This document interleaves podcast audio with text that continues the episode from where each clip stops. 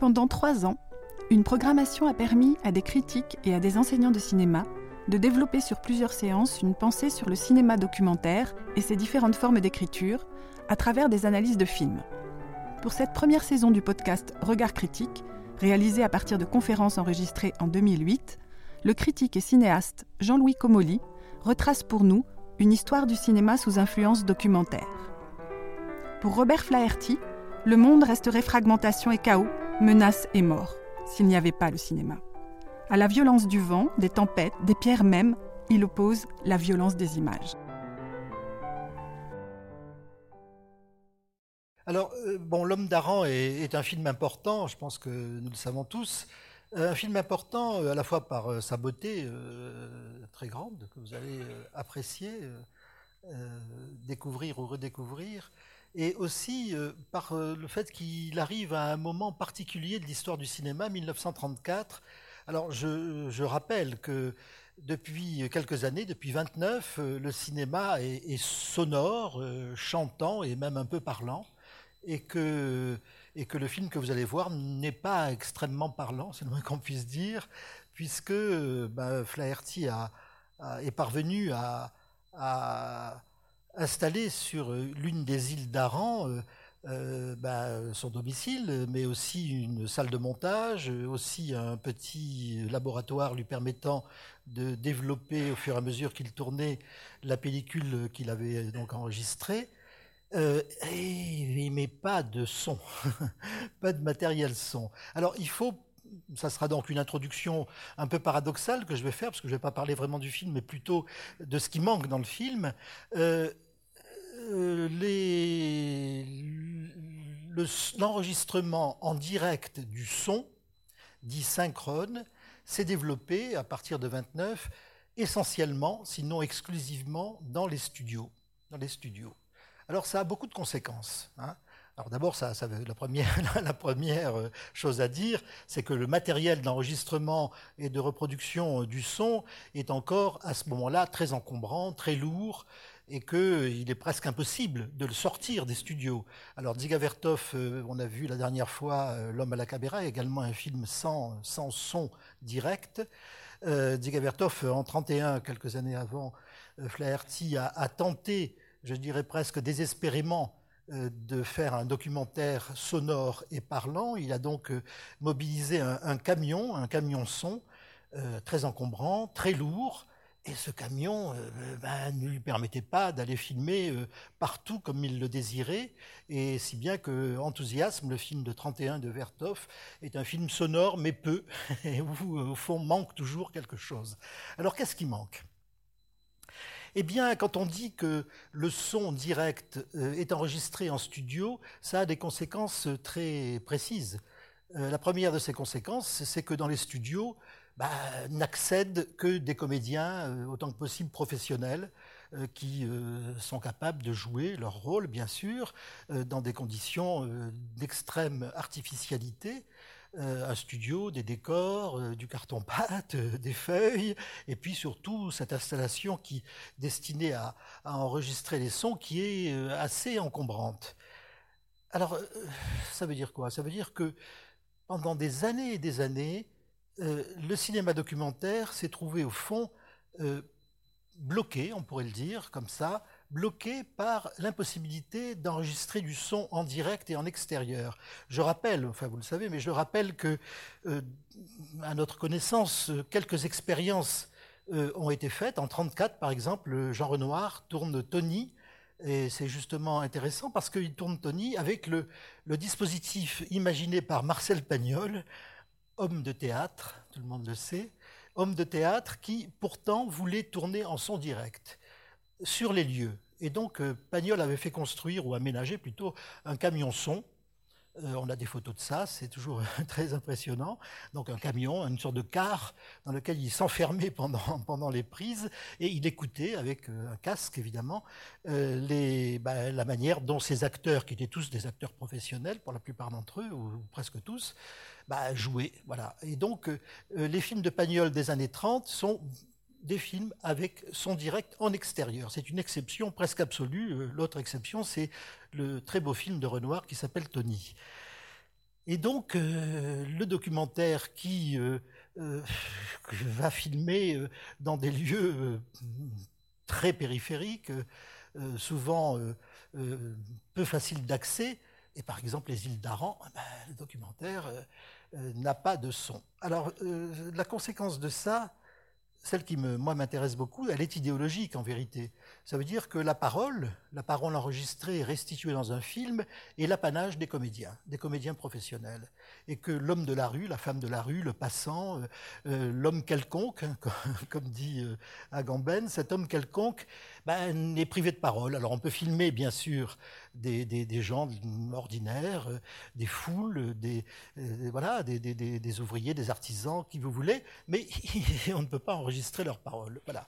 Alors c'est quand même intéressant de constater ça. Hein, au moment où un des plus grands films documentaires de l'histoire du cinéma est en train de se faire, bah, il y a cette barrière du son, si j'ose dire, ce mur du son, qui euh, interdit au fond de, capter, d'enregistrer la parole ordinaire des gens ordinaires. Et donc, on, voit bien comment Hollywood, Hollywood et les studios, les studios allemands à Berlin, la Lufa, euh, ont monopolisé au fond euh, la question de la reproduction sonore. Et évidemment, euh, en monopolisant des possibilités d'enregistrer et de restituer le son, alors c'est évidemment une certaine société qui apparaît, un certain type de personnage, un certain type de parole. La parole des comédiens, la parole des auteurs, la parole des dialoguistes, tout ça apparaît bien sûr, mais ce qui n'apparaît pas, bah, c'est la parole courante, la parole quotidienne, la parole des, des, gens de tous les jours. Voilà, il faudra attendre, et ce sera au programme de la prochaine séance, euh, il ne faudra pas attendre Moyen Noir, parce que Moyen Noir non plus, en 59, n'a pas de son direct, mais il faudra attendre 60 l'année suivante avec le film de, Jean Rouche et Edgar Morin qui s'appelle euh, Chronique d'un été, et qui, euh, avec un film québécois de la même année, est la première tentative faite pour enregistrer en extérieur et voilà, dans des conditions de grande liberté, hein, filmer et enregistrer à la fois euh, le corps et la parole. Alors vous allez voir comment euh, Flaherty euh, tente de remédier à cette difficulté. Bon, la musique va prendre une part importante dans ce film. C'est un film sonore, bien sûr. La musique, la post-synchronisation de quelques bribes de paroles échangées ici et là. C'est un film très peu parlant. Et puis, et puis les bruits. Alors les bruits, évidemment, on peut les enregistrer, y compris en extérieur. Mais les bruits, c'est ce qu'on appelle des sons d'ambiance, des sons pris euh, globalement qui ne sont pas euh, particulièrement synchrones avec euh, l'événement qui les produit. Voilà. Alors, j'attire votre attention sur cette question qui est une question importante parce que on sera amené évidemment à en parler après le, film, mais qui est une question importante parce qu'elle montre comment euh, les, retards ou les difficultés, et par exemple euh, du côté du son, hein, euh, signifient quelque chose. Voilà. L'histoire du cinéma est tramée de ces retards, de ces difficultés, de ces obstacles qui ont tous évidemment une portée, une portée idéologique, un sens. une certaine image du monde se construit à travers la technique et c'est cette image qui finalement va être récusée par l'invention la mise au point plutôt du son direct. Voilà. Euh, que dire encore avant Alors, on va se livrer avec ce film à, un exercice, euh, disons, euh, relativement rare. Nous avons sur l'homme d'Aran une documentation colossale. Voilà tout a été retrouvé. Les rushs de Flaherty ont été retrouvés, les essais qu'il a fait pour euh, les personnes qui jouent dans le film, qui ne sont pas des comédiens de métier, qui sont des, pêcheurs de, des îles d'Aran. Euh, bon, euh, en gros, son travail est, accessible. la genèse du film nous est connue, et du coup, nous nous trouvons devant non pas une difficulté, mais une question. le spectateur le spectateur de cinéma n'est pas censé euh, avoir dans sa poche un manuel qui lui explique comment les films ont été faits. Et donc le spectateur, nous, vous, nous, nous allons recevoir ce film tel qu'il a été pensé et réalisé par Flaherty, indépendamment de tout le savoir qui s'est accumulé depuis sur ses conditions de fabrication. Et donc, euh, l'exercice que je vais me proposer de faire après la projection est, au fond, de voir en quoi une vision non savante du film peut coïncider et rejoindre une vision savante. Puisque nous en savons beaucoup, mais je le dirai après. Bonne projection. C'est toujours euh, assez périlleux de prendre la parole après un film euh, euh, aussi enfin, puissant, disons-le. Hein. Alors que nous, spectateurs, qui ne sommes pas encore armés de toutes les connaissances qu'on a pu développer autour de, ce tournage, autour de ce film, que voyons-nous? Bah, Un certain nombre de choses précises. La première étant que nous avons affaire à l'homme la femme et l'enfant, comme le générique euh, l'annonce clairement, et comme ça ne se débande pas d'un bout à l'autre du film. Je ne sais même pas si on entend leur nom ou leur prénom. Je ne suis même pas sûr. Alors, euh, évidemment, euh, on est là devant une proposition très différente de tout ce que le cinéma, et notamment le cinéma hollywoodien, nous a appris à voir et à aimer une proposition, euh, je dirais, où euh, la question métaphysique vient au premier plan et où euh, la psychologie des personnages, par exemple, disparaît à peu près totalement. Je crois que le... Bon, alors évidemment, ils parlent peu, donc ils ont peu l'occasion d'échanger des considérations sur la vie, la mort, l'amour et le reste. alors évidemment, les dialogues entre guillemets, il faut mettre le mot dialogue entre guillemets, vous l'avez compris, sont essentiellement des, des interjections, des ordres, des appels. Et je crois que le, seul moment qu'on pourrait qualifier d'échange entre deux sujets, c'est le moment où le, fils euh, tente d'accompagner son père euh, à la pêche ou à la chasse au requin, je ne sais pas s'il faut dire pêche ou, chasse, et où il est rejeté, enfin on le renvoie donc euh, au foyer.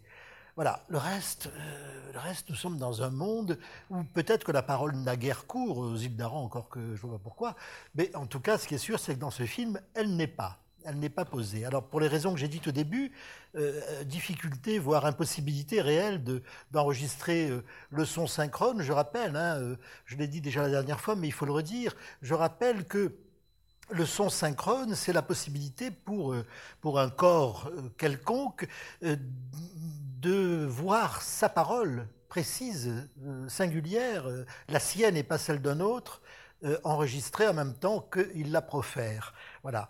Euh, c'est ce qui n'a pas lieu ici, bien sûr, et d'une certaine façon, euh, le fait que ça n'ait pas lieu nous transporte dans un autre horizon hein, du, cinéma, euh, qui est celui où on pourrait dire, au fond, les personnages existent peu en tant que tels, ce sont des figures, des figures au sens presque symbolique du terme, l'homme, la femme, l'enfant, et puis des figures qui sont confrontées aux éléments naturels. Alors évidemment, le ciel, la terre, la terre rocheuse, il faut bien le dire, euh, la mer, la tempête et euh, les, requins. Voilà, donc une sorte de confrontation, euh, je dirais, essentielle, hein, où on est dans l'être et non pas dans les temps.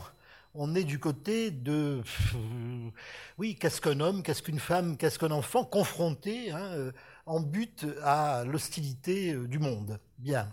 Alors ça, c'est la première remarque qui, à mon avis, a, des conséquences euh, très grandes parce que euh, euh, ça nous conduit, nous spectateurs, à, nous séparer d'une attente qui, est celle que le cinéma a fondée, hein, l'attente que, filmant les corps, nous passions à l'intérieur de ces corps, c'est-à-dire dans la tête en gros des personnages, c'est ce qu'on appelle fiction, leurs histoires, leurs drames, leurs problèmes, leurs soucis. Alors tout ça existe ici, mais alors d'une manière extrêmement essentiel, je répète le mot, puisque bah, leur problème c'est de survivre, leur drame c'est la mer, et la terre aussi d'ailleurs, qui ne rend rien. Donc voilà, ils en sont réduits à, oui, à l'essentiel. Bien, alors ça c'est une première chose. La deuxième chose que nous voyons, toujours sans faire euh, recours euh, à l'arsenal de, de, science que nous avons sur ce film, euh, ce que nous voyons, c'est que c'est un film extraordinairement monté. C'est-à-dire où les plans, je crois que c'est le film de l'histoire du cinéma où on a les plans les plus brefs. Nombre de plans de ce film, et vraiment beaucoup, beaucoup, durent beaucoup moins d'une seconde. Et certains, 3-4 photogrammes, c'est-à-dire qu'ils frôlent la limite de l'invisible. Bon, euh, voilà. Alors, une, multiplication considérable du nombre de plans et euh, euh, une, extrême brièveté de ces plans. Voilà une remarque que tout spectateur qui ouvre les yeux peut, faire, peut se faire. Et ça, là aussi, euh, bon, je reviendrai là-dessus, bien sûr, mais déjà, euh, j'établis un, premier point qu'on avait souligné euh, avec l'homme à la caméra. bah oui, c'est que le défaut de son, l'absence de son, le manque de son permet, suscite, autorise un montage extrêmement rapide, un montage hyper, hyper multiplié. Voilà, c'est moins possible avec le son la preuve, c'est que après la grande époque dite du muet, bah, les films n'ont plus été de la même, montés de la même manière. Euh, pourquoi? Mais parce que la parole, euh, la parole a, sa durée, hein, a besoin de se développer dans une durée donnée, et qu'on peut difficilement hacher le corps parlant, le réduire en, mini-fragments, euh, que fait-on de sa parole à ce moment-là hein? On, la, déconnecte, ou si elle est toujours connectée, ben, du coup elle pose problème et elle ralentit, elle freine, et d'une certaine façon elle embarrasse. Hein. C'est d'ailleurs une des raisons pour lesquelles, dans les évolutions plus récentes du cinéma, on, a vu euh, des, cinéastes euh, beaucoup plus jeunes que Flaherty euh, aller vers un cinéma, un retour muet, on pourrait dire, ou en tout cas une tendance vers la raréfaction des paroles, qui en effet permet, permet autorise des montages infiniment plus virtuoses, plus agités, plus travaillés que le cinéma de la parole. Euh, il faut comparer, euh, bah, euh, ce film avec un des, premiers grands films parlants de Hollywood, The Girl Friday de Howard Hawks, où on a au contraire des, dialogues dont, chaque portion dure plusieurs minutes. Et du coup, le montage, ben, le montage, il n'est pas du tout aussi virevoltant que, que dans ce film. Alors, c'est une deuxième constatation, mais j'y reviendrai bien sûr parce que c'est un point tout à fait central. Un troisième élément qu'on peut noter, euh, en voyant le film, y compris pour la première fois, bah, c'est à, quel point il est étrangement cadré, ce film. Il est très Alors, c'est Flaherty qui est à la caméra, hein, donc c'est lui qui fait l'image. Et vous avez remarqué que très souvent, les personnages sont en bord cadre, voire même carrément, en partiellement coupé. Alors, ça donne, ça donne donc des cadres, euh, je crois, uniques, extrêmement rares, où on a 9 euh, dixièmes de l'image occupée par de la terre ou par de la mer, et puis euh, la barque tout à fait en haut du cadre. Qui, voilà. Mais ah, les exemples ne manquent pas, il y, en a, il y en a des dizaines et des dizaines de ces décadrages, cadrage, décadrage.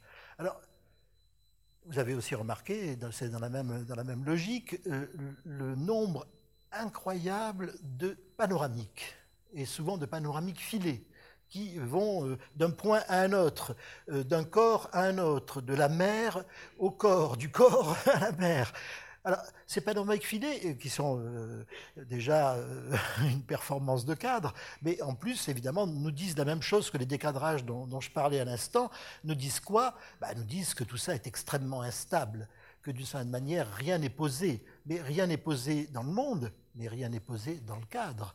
Le cadre, de ce point de vue-là, restitue ou fait écho ou traduit à sa manière cette sorte de précarité ou d'instabilité. Euh, bon, alors évidemment, on vient de voir la fin du film, et donc on a encore en tête ces trois gros plans, deux gros plans du père et un gros plan de l'enfant, qui sont les seuls cadrés de manière classique, c'est-à-dire sans décadrage, le visage est au centre de l'écran, il n'est pas en bord cadre, il n'est pas latéral ou euh, euh, repoussé vers le haut ou vers le bas. Voilà. Alors c'est d'ailleurs évidemment on ne peut pas ne pas euh, conclure que c'est au moment où d'une certaine manière, euh, la, mer, la nature, les éléments ont affirmé leur toute-puissance en, détruisant l'esquif des, marins, des pêcheurs, que la famille trouve quelque chose comme une raison d'être ensemble, hein, et d'une certaine façon se compose euh, à ce moment-là, et notamment ces gros plans nous, nous incitent à le penser voilà, on pourrait dire que d'une certaine manière, l'intériorité arrive à la fin du film. Il y a un autre moment euh, où l'intériorité est présente, évidemment, c'est une des séquences les plus étonnantes de ce film, c'est l'étrange face-à-face entre le monstre marin et l'enfant. Hein, cet enfant qui se penche, qui voit une forme curieuse flotter dans l'eau, qui fait peur. Enfin, moi, l'enfant qui est encore en moi a peur à ce moment-là. Et alors, j'ai peur pour lui parce que vous avez remarqué, je parlais d'instabilité. Vous avez remarqué à quel point l'opération euh, euh, qu'il mène avec ce, ce filin, euh, ce fil de pêche, est d'une extrême instabilité. Il est vraiment au bord, assis au bord du rocher, et à tout moment, on a le sentiment qu'il est prêt de basculer. Alors, oui, donc il y a ce face-à-face étrange. Il, n'est pas complètement euh, euh, indifférent que dans ce film, le requin qui, au fond, condense la puissance de la nature, du monde naturel, hein, ce monstre, cette, force incroyable qui va tordre les harpons, qui va renverser les barques, qui va menacer véritablement par ses soubresauts, ses sauts, la vie des pêcheurs, il n'est pas indifférent que ce requin apparaisse d'abord dans le regard de l'enfant. Voilà, je trouve qu'il y a quelque chose là qui se joue, euh, qui est d'une certaine profondeur. Le monde qui nous menace est aussi celui de nos cauchemars ou de nos peurs ou de nos hantises. C'est moins un monde objectif qu'un monde subjectivisé, on pourrait dire les choses comme ça. En tout cas, c'est comme ça que les requins entrent dans le film. Ils entrent par ces espèces d'apparitions flottantes de corps étranges, euh, moitié euh, à queue, moitié gélatineux, peu repérable, euh, cette sorte de museau, de, tête comme ça, qui, qui, tout ça fait véritablement effet, en tout cas sur moi. Et donc, euh, je, me dis, voilà, la, peur, au fond, qu'il est toujours problématique de filmer en fiction ou en documentaire, enfin en fiction plus qu'en documentaire sans doute, cette peur, elle est là. Voilà, elle est là, elle est là dans un face à -face qui est un face à -face de forme d'un côté une forme humaine et d'autre côté une forme qui, elle, évidemment, n'a absolument rien d'humain. Alors je reviens donc à, ces décadrages. Euh, voilà, un film qui est très curieusement cadré, très, très étonnamment, toujours, toujours, toujours sur le bord du cadre, sur le moment où ça pourrait disparaître ou basculer. Euh, on se demande chaque fois si le projectionniste n'a pas euh, décadré sans faire exprès. Mais je ne crois pas, puisque tout le film est comme ça, bien entendu. Donc il y, a cet effet de rejeter, au fond, la figure humaine au bord cadre, à la périphérie du cadre. Et ça, ça, veut sans doute dire précisément que dans le monde qui est présenté là, les, les, îles d'Aran, le monde d'Aran, bah, l'homme n'a pas tout à fait sa place. Bon, je crois que ça, on le comprend bien et, on, sera d'accord avec, euh, avec cette remarque. Alors voilà ces trois éléments. Donc, euh, euh, suppression radicale ou quasi radicale de la psychologie, de l'intériorité, de la subjectivité, néanmoins quelque chose de l'ordre du fantasme qui apparaît dans le face-à-face de l'enfant et du requin, et, puis euh, euh, un système de montage euh, explosif, littéralement explosif. On, a, on, a, mesuré euh, la durée de certains de ces plans, euh, des plans qu'on ne voit pas littéralement. quand la corde se déroule à l'intérieur du bateau, il y a dix plans de quelques photogrammes chacun qui nous font un effet étrange. Enfin, on, la voit se dérouler, c'est sûr, mais avec une violence incroyable. Mais en même temps, on ne voit pas vraiment les plans. Bon, je reviendrai là-dessus. Alors, et puis troisième élément, donc les décadrages. Donc, quelque chose qui affirme, me semble-t-il, et c'est par ça peut-être qu'il faut euh, commencer, qui affirme la puissance du cinéma, ou en tout cas les capacités du cinéma à euh, s'emparer euh, de cette question, la fragilité de l'homme et surpuissance des éléments. Voilà, hein, cette confrontation va trouver son terrain, hein, son terrain de, de, développement, de déploiement dans l'extraordinaire jeu du cinéma. Jeu dans le sens fort du terme, le cinéaste multiplie les effets, multiplie les effets euh, euh, et euh, recourt à, tous les moyens du cinéma. Alors c'est là où peut-être la, vision entre guillemets innocente du, spectateur va rejoindre ce que nous avons appris par la suite sur, sur ce film, sur la fabrication de ce film. Et là, euh, voilà, je vais ouvrir ce deuxième volet. Alors, euh, nous avons vu les, les, rushs, je disais euh, au début, les rushs de, de l'homme d'Aran. Dans ces rushs, il y a ce qu'on appelle des essais, c'est-à-dire, en gros, des, des, petits plans tournés comme dans un casting hein, pour choisir les, les gens qui vont, les pêcheurs qui vont jouer dans le film. Alors il y en a euh, des, dizaines et des dizaines, Et la famille que vous avez vue est ce qu'on pourrait appeler une famille de cinéma. C'est-à-dire, le père ne connaissait pas la mère et ils n'avaient pas d'enfants ensemble. Mais dans le film, ça se reconstitue. Et on voit là déjà qu'il y a apparaît, en tout cas j'espère, apparaît une sorte de relation, une sorte de résonance entre ce que je disais tout à l'heure sur euh, l'évacuation de la dimension psychologique, de l'anecdote, tout aussi bien, hein, de la dimension anecdotique, comment vivent ces gens réellement, euh, quelles sont leurs relations entre eux, y a-t-il un curé dans l'église, y a-t-il une église dans le village, tout ça a disparu. Hein. Alors peut-être qu'en effet, il y aurait un rapport il y aurait quelque chose qui, coïnciderait entre euh, bah, la décision de constituer une famille de cinéma, c'est-à-dire de ne pas s'appuyer sur une famille réelle, chose que la plupart des autres cinéastes, euh, moi compris, auraient évidemment fait.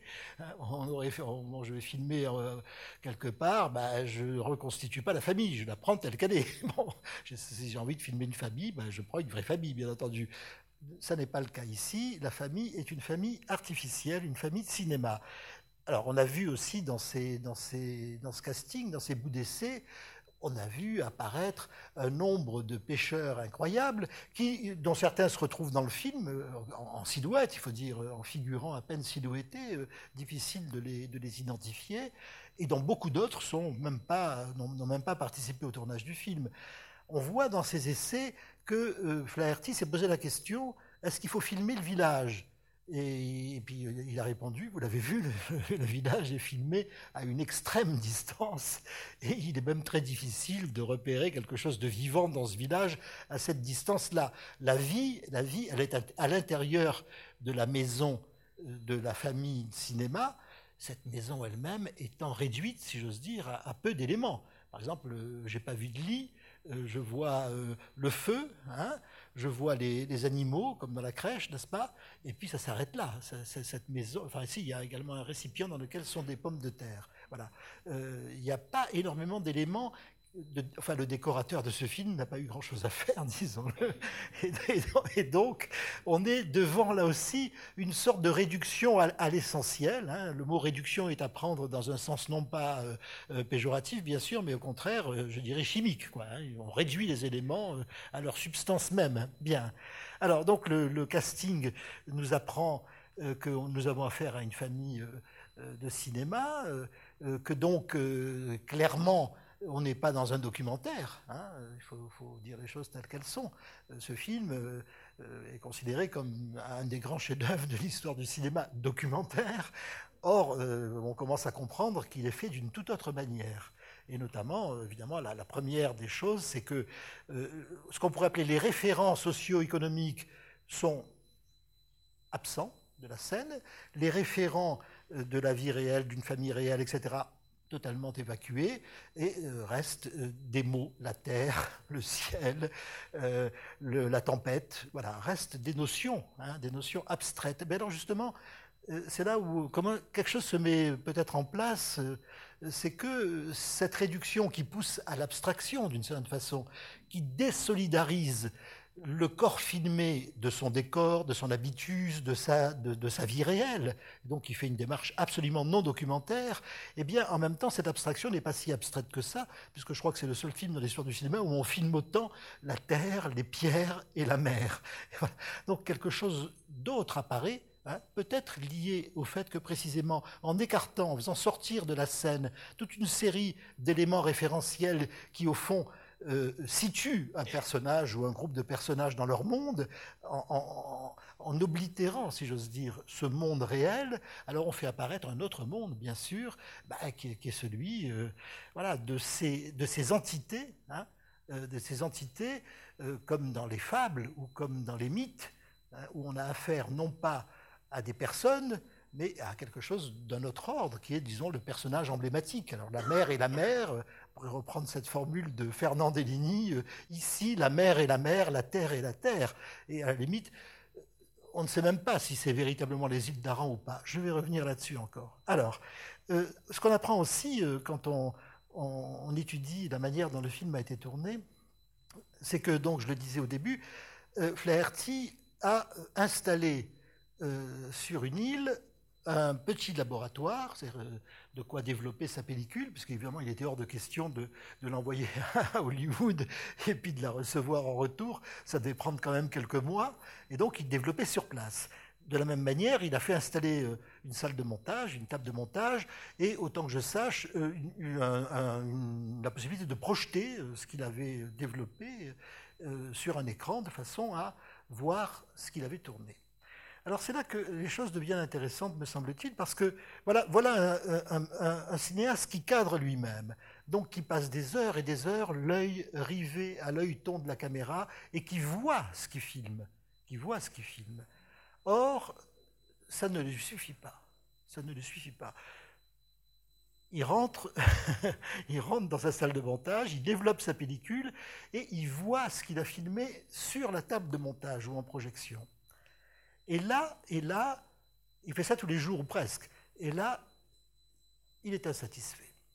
Il considère qu'il n'y est pas tout à fait et qu'il faut recommencer. Et donc on voit dans l'expérience de ce film toujours documentaire entre guillemets, on voit se mettre en place une procédure de tournage qui consiste au fond à monter pour filmer et non pas à filmer pour monter. Il y a une sorte d'inversion, en tout cas une inversion partielle de la démarche logique qui se fait d'un bout à l'autre euh, du chantier de ce film qui a pris euh, extrêmement, enfin très longtemps à, se faire.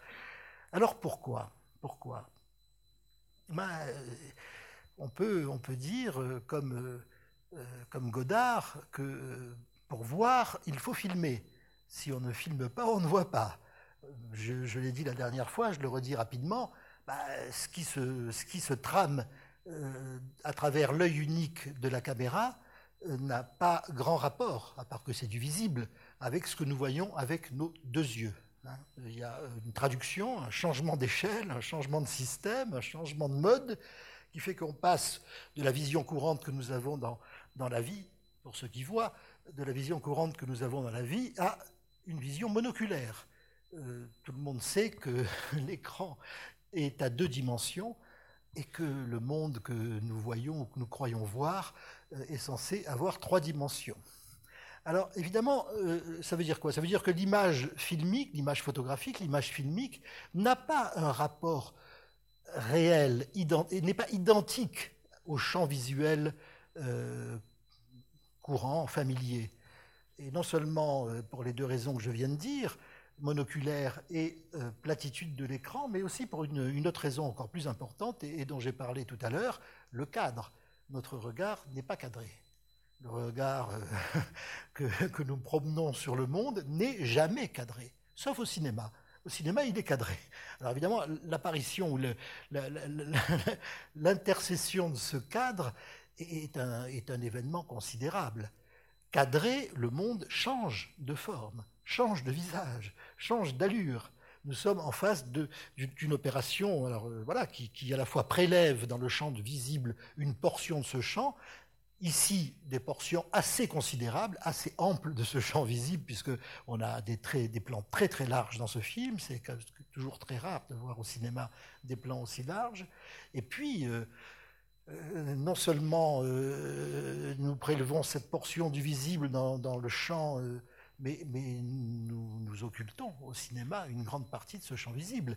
Je, je redis, euh, euh, et j'aurai l'occasion de le redire encore, euh, ce que Bazin disait du cadre, le cadre est un cache. C'est-à-dire le cadre, évidemment, permet de voir, isole, cerne, met en lumière, si j'ose dire, une portion du champ visible, mais du même coup, il en annule une grande portion.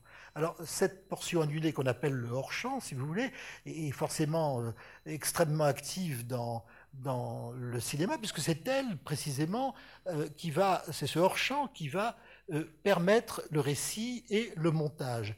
Les, les plans s'articulent non seulement par leur champ, mais aussi par leur hors-champ, c'est-à-dire ce qui circule entre les plans. Alors on peut dire que pour toutes ces raisons, quand on voit quelque chose avec ses yeux, ou même quand on regarde dans l'œilleton de la caméra, on ne voit pas ce que le film va produire, ce que l'enregistrement des images va produire. Une autre raison d'ailleurs euh, s'ajoute à celle-là, c'est que, bah, vous le savez, euh, le cinéma, l'opération cinématographique est euh, constituée par la succession de photogrammes. Chaque photogramme est une image fixe. Hein, et euh, aucun photogramme ne bouge. on avait dit ça déjà avec, avec l'homme à la caméra, où cette question est, directement illustrée par, par Vertov. Alors, à partir du moment où l'impression de continuité donnée par le film provient en fait d'une série d'images fixes, on comprend bien qu'on est très très très loin de, la vision euh, standard euh, humaine où euh, bah, nous sommes, illusion ou pas, dans une certitude du, du, flux, de la continuité, du lisse. le monde ne nous arrive pas d'une manière saccadée. Voilà. Ici, euh, ici, dans tous les films. dans tous les films, euh, ça procède par saccade. Si vous allez voir ce qui se passe dans la cabine du, projectionniste, vous verrez que le film avance euh, fraction de seconde par fraction de seconde.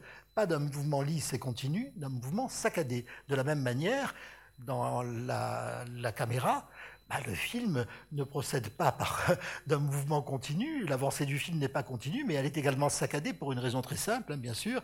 Euh, bah, c'est qu'il faut que ça s'arrête une fraction de seconde dans ce qu'on appelle la fenêtre de la caméra pour que l'image soit prise. Sinon, nous aurions des grands rubans de noir et de blanc sans, sans séparation, mais aussi sans forme. Voilà, la, la, la puissance analogique de l'image cinématographique est due au fait que c'est une suite de photographies. Et le mouvement qui nous apparaît comme allant de soi et restituant le mouvement de la vie est évidemment un artefact, puisque ce mouvement est causé par la mise en mouvement de la bande, et non pas par le mouvement des images elles-mêmes. Voilà. Nous recréons l'illusion d'un mouvement qui vient au fond de l'écran, des images, des corps qui sont là. En réalité, ce sont les photogrammes qui sont tirés dans un sens ou dans l'autre. Voilà. Alors bon, cette parenthèse fermée pour dire simplement que entre ce que je vois avec mes deux yeux dans la vie courante et ce qu'on voit au cinéma, il y a un abîme. Cet abîme ne nous apparaît jamais comme tel, c'est entendu, hein, parce que nous avons naturalisé l'image cinématographique. Là, par exemple, nous voyons une image en noir et blanc et nous voyons un format pas loin d'être carré. Donc on est très très loin de ce que je vois là à l'instant en vous regardant, c'est-à-dire un champ visuel d'à peu près 180 degrés et fermé ni en haut, ni en bas, ni à droite, ni à gauche. Voilà. Donc on est bien dans, une traduction avec le cinéma euh, d'une image qui, naturalisée par le spectateur, n'en reste pas moins euh, foncièrement différente. Une altération, une altération de ce que le, monde nous, nous, donne à voir. Alors, donc, quand Flaherty filme, ah, il voit ce qu'il filme, évidemment.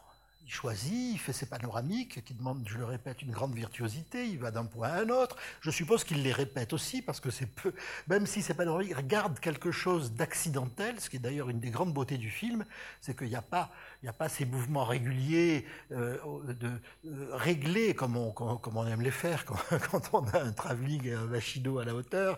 Là, au contraire, on voit bien que c'est le corps de Flaherty, la main de Flaherty qui guide la, la, caméra et avec euh, euh, non pas une imprécision, mais quand même quelque chose d'un léger flou. voilà.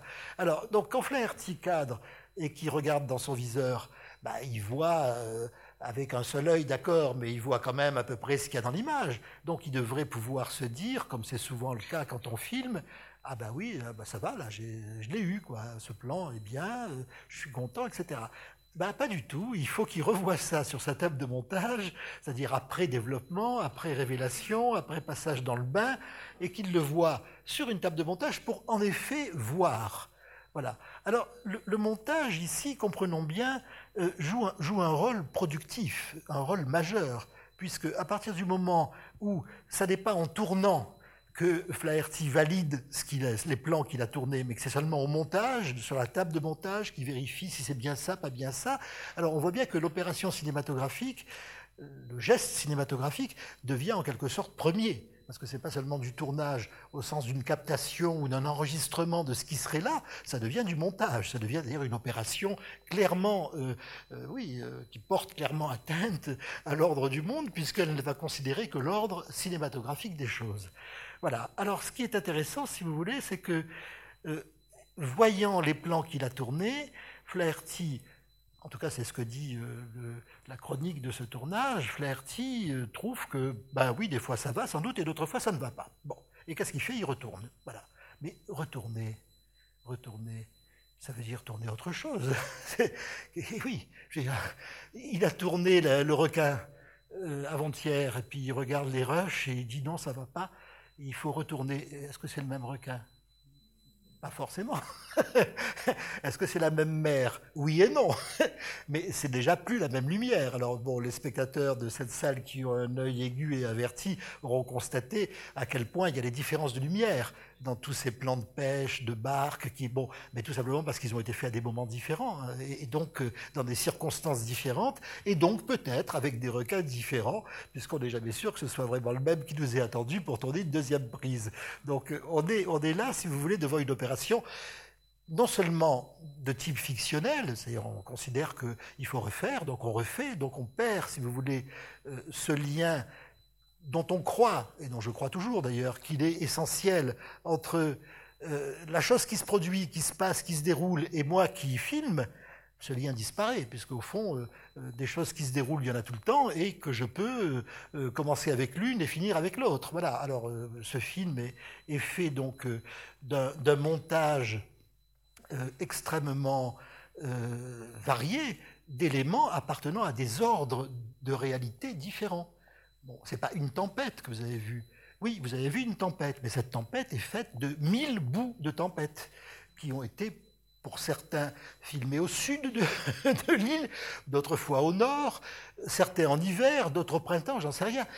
Voilà, donc au fond, Flaherty s'est donné, donné la liberté et s'est mis dans la nécessité de recomposer les choses, de les refaire jusqu'au bout. Et non seulement pour la tempête, mais je l'ai dit pour le requin, et même pour la barque des pêcheurs, où il n'est pas absolument sûr que ce soit le même jour, à la même heure, que cette barque a été filmée.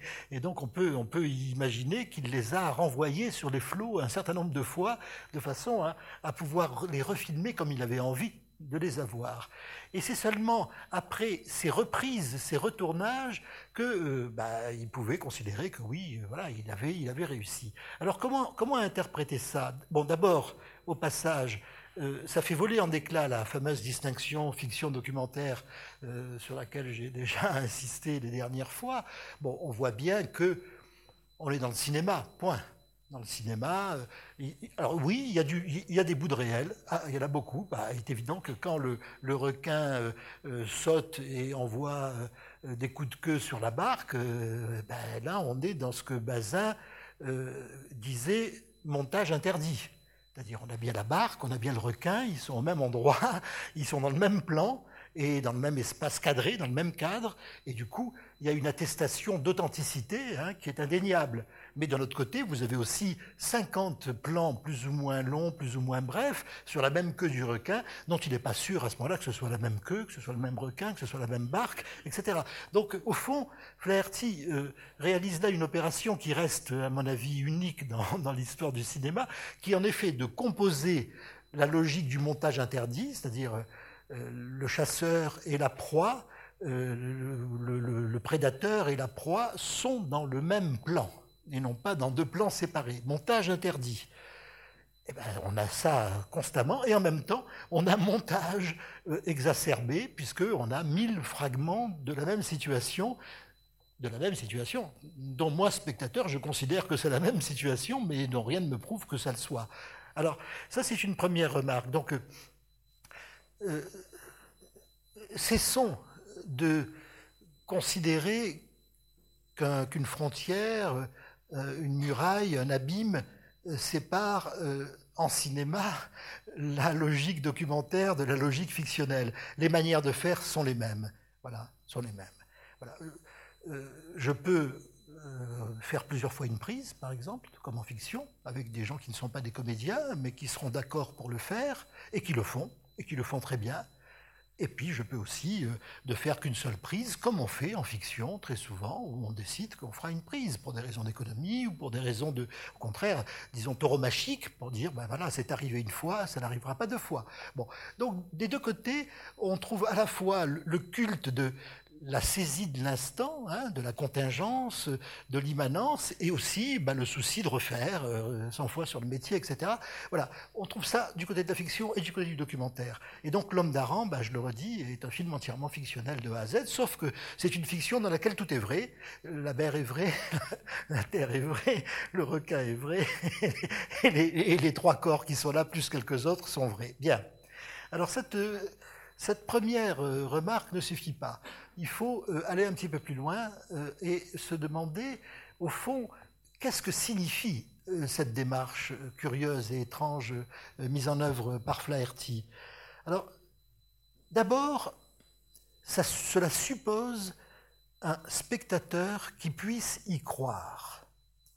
Un spectateur qui soit un tout petit peu moins entre guillemets, malin que nous, sommes devenus aujourd'hui et qui ne verra pas vraiment qu'il y a plusieurs mers, euh, plusieurs requins, euh, euh, voilà, plusieurs pêcheurs, plusieurs tempêtes, et qui va donc unifier tout ça, synthétiser au fond, hein, fabriquer cette synthèse qui est au cœur de l'opération cinématographique, et donc se mettre à croire qu'en effet, c'est bien une tempête, c'est bien un requin, etc. Ce spectateur-là existe toujours.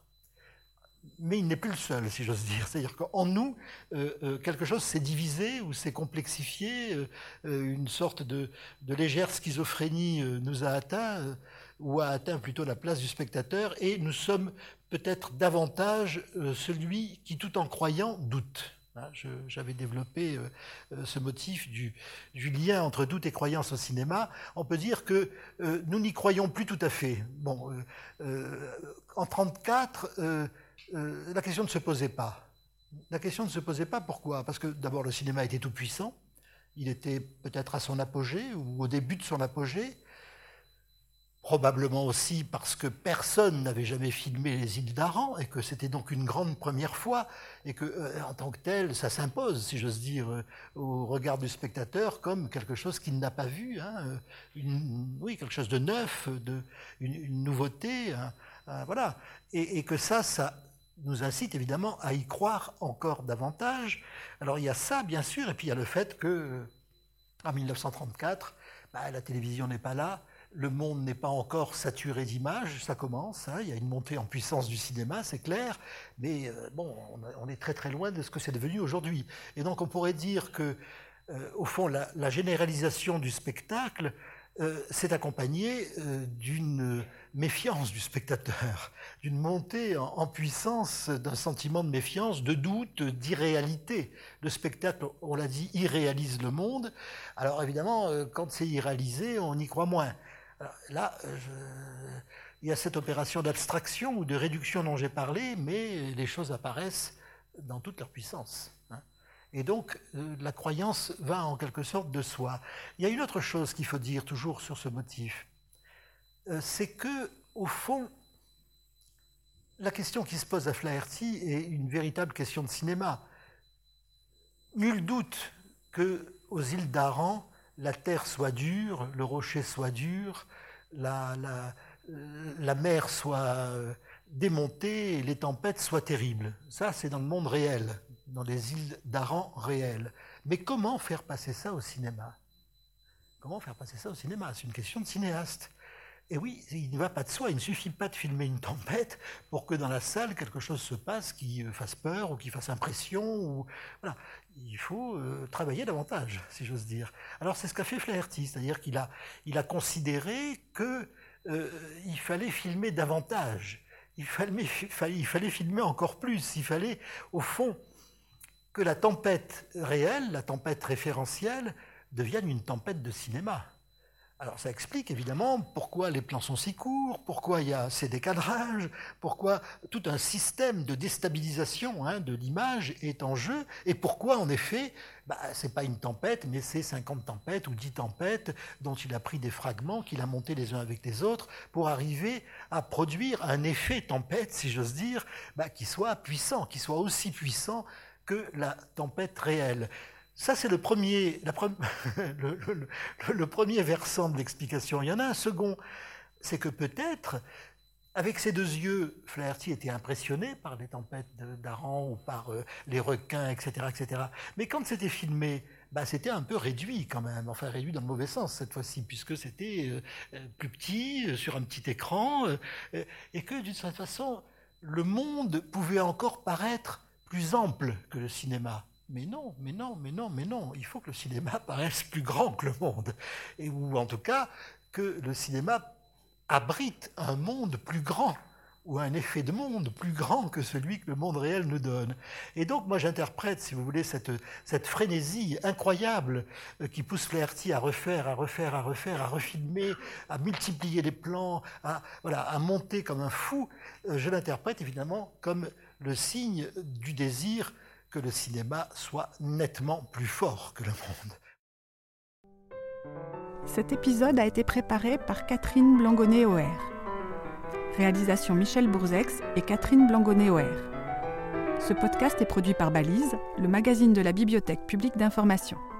Vous pouvez écouter tous les épisodes sur balise.bpi.fr et sur les plateformes de podcast habituelles.